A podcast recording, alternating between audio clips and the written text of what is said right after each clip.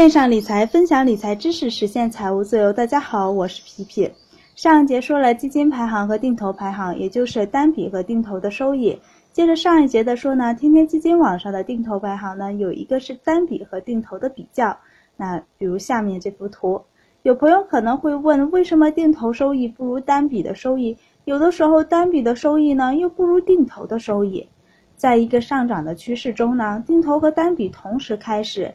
单笔的成本呢始终不变，而定投呢不断的在买，每次买的成本呢都要比第一次的高，平摊下来的成本呢要高于单笔的成本。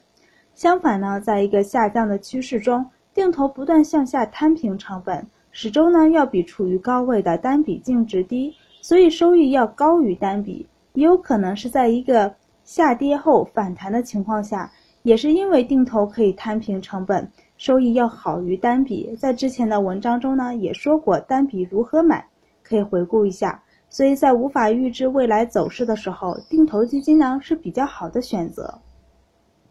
现在不知道是买被动型指数基金呢，还是选主动型管理的、主动管理的股票型基金呢？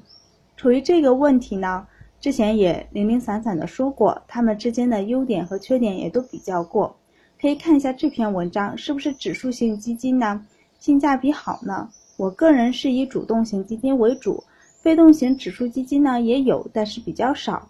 在选择基金的时候呢，我会把选择出来的基金呢和某个指数进行比较，比如沪深三百，这个呢主要看主动型基金主要投资的是什么。如果投资的是创业板，那就创业板的指数比较，只要波动比指数大，并且呢大得多。只是波动略微比指数大的这种就直接排除掉，而且还要看不同阶段定投收益的比较，这些呢都会去看。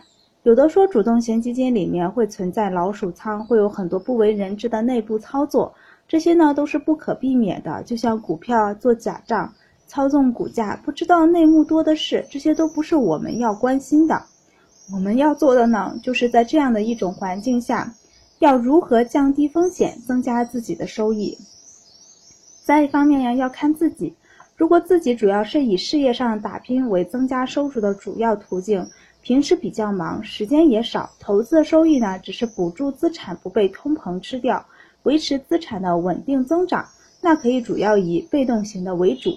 如果平时闲暇比较多，又比较喜欢研究，嗯，想提高投资的收益，可以以主动的为主。适合自己的投资呢，才是最好的投资。剩下的问题呢，下节接着说。今天就分享到这儿，大家有什么想法，可以在微信公众号“皮皮爱理爱财”上留言讨论。